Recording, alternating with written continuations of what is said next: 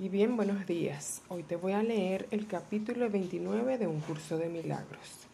El título es Los diferentes papeles del sueño. Y dice así. ¿Crees acaso que la verdad puede ser tan solo meras ilusiones? Las ilusiones son sueños precisamente porque no son verdad.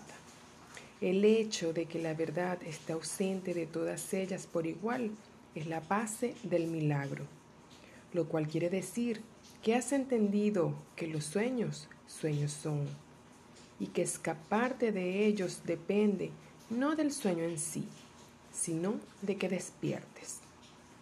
¿Cómo iba a ser posible conservar algunos sueños y despertar de otros? La elección no es entre qué sueños conservar, sino solo si quieres vivir en sueños o despertar de ellos. De aquí que el milagro no excluya de su benéfica influencia algunos sueños. No puedes quedarte con algunos sueños y despertar de otros, pues o bien estás dormido o bien estás despierto. Y soñar tiene que ver únicamente con una de estas dos posibilidades. Los sueños que te parecen gratos te retrasarán tanto como aquellos en los que el miedo es evidente. Pues todos los sueños son sueños de miedo, no importa en qué forma parezcan manifestarse. El miedo se ve adentro o afuera, o en ambos sitios, o puede estar oculto tras formas agradables, pero nunca está ausente del sueño pues el miedo es el elemento básico de todos los sueños. Puede que la forma en que estos se manifiestan cambie, pero es imposible que se compongan de ninguna otra cosa. El milagro sería ciertamente traicionero si te permitiera seguir estando amedrentado por no haber reconocido el miedo, pues no estarías entonces dispuesto a despertar, que es para lo que el milagro allana el camino.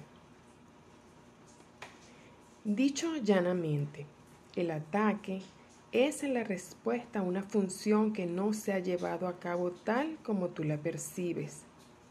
Puede que ello tenga que ver contigo o con otro. Sin embargo, allí donde se perciba, allí se atacará.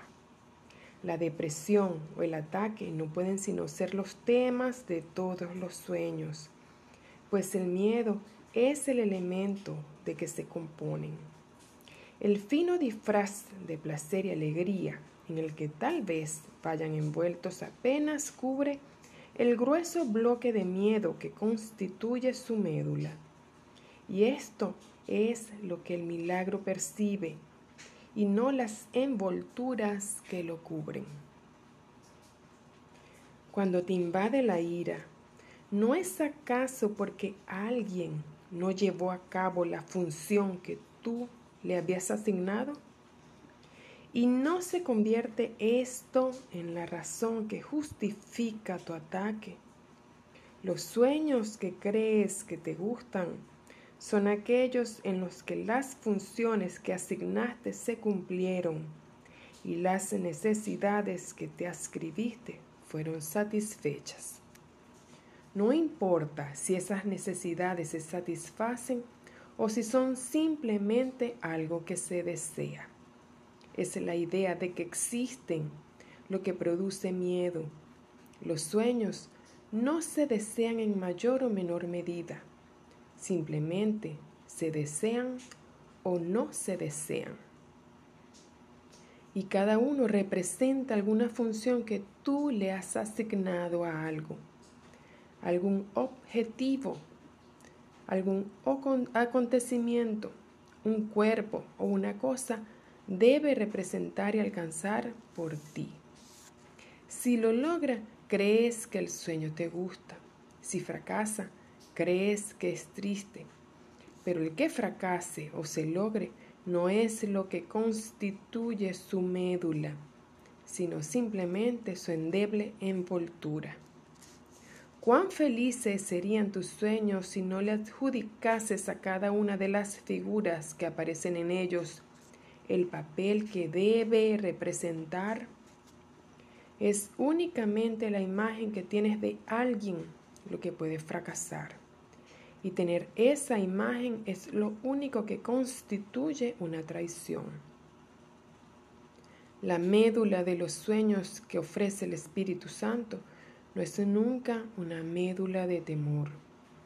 Lo que los envuelve puede parecer lo mismo, pero su significado ha cambiado porque cubre otra cosa.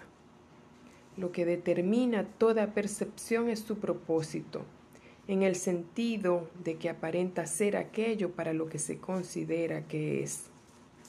Una sombría figura que ataca se convierte en un hermano que te ofrece una oportunidad para prestar ayuda, si esto se convirtiese en la función del sueño. Y de este modo, los sueños de tristeza se transformarían en sueños de alegría. ¿Para qué es tu hermano? No lo sabes porque tu función aún no te resulta clara. No le asignes un papel que tú crees que te haría feliz a ti y no trates de herirle cuando él no cumple el papel que le asignaste en el sueño que tienes de lo que debería ser tu vida. Él pide ayuda en cada uno de sus sueños y tú puedes prestársela si ves la función del sueño tal como la percibe aquel el Espíritu Santo, que puede utilizar todo sueño en beneficio de la función que se le encomendó a él, puesto que ama al soñador y no al sueño. Cada sueño se convierte en una ofrenda de amor, pues en el centro de cada sueño se halla su amor por ti, iluminando amorosamente cualquier manifestación del sueño. Y aquí termina la lectura. Y como reflexión, te comento que Curso de Milagros dice que tenemos solo dos emociones, amor y miedo. Y todo lo que no es amor es miedo. Entonces, cualquier forma de miedo, bien sea depresión, angustia, mm, soberbia, todo eso representa solo miedo. Y cuando no hay amor, sino miedo, lo que hay es una petición de amor. Entonces, allí donde ves que alguien actúa en base al miedo es porque está realmente realizando una petición de amor. En curso de milagros todos somos hermanos, pues en este mundo, el mundo que nosotros construimos, tenemos roles. Más allá de esos roles, somos hermanos que quieren acercarse a algo más elevado, que quieren acercarse a la voluntad de Dios. Entonces, cuando te invade la ira, ¿no es acaso porque alguien no llevó a cabo la función que tú le habías asignado? Hoy reflexiona en ello. ¿A cuántas personas, a cuántos hermanos has excluido, has apartado? Porque no han cumplido la función que tú les asignaste. Tal vez no es momento de hacer nada, tan solo de, observar. Mas observa allí. A quienes alejas porque no cumplen la función que tú crees que deberían tener en tu vida. Allí te lo dejo. Ten bendecido día.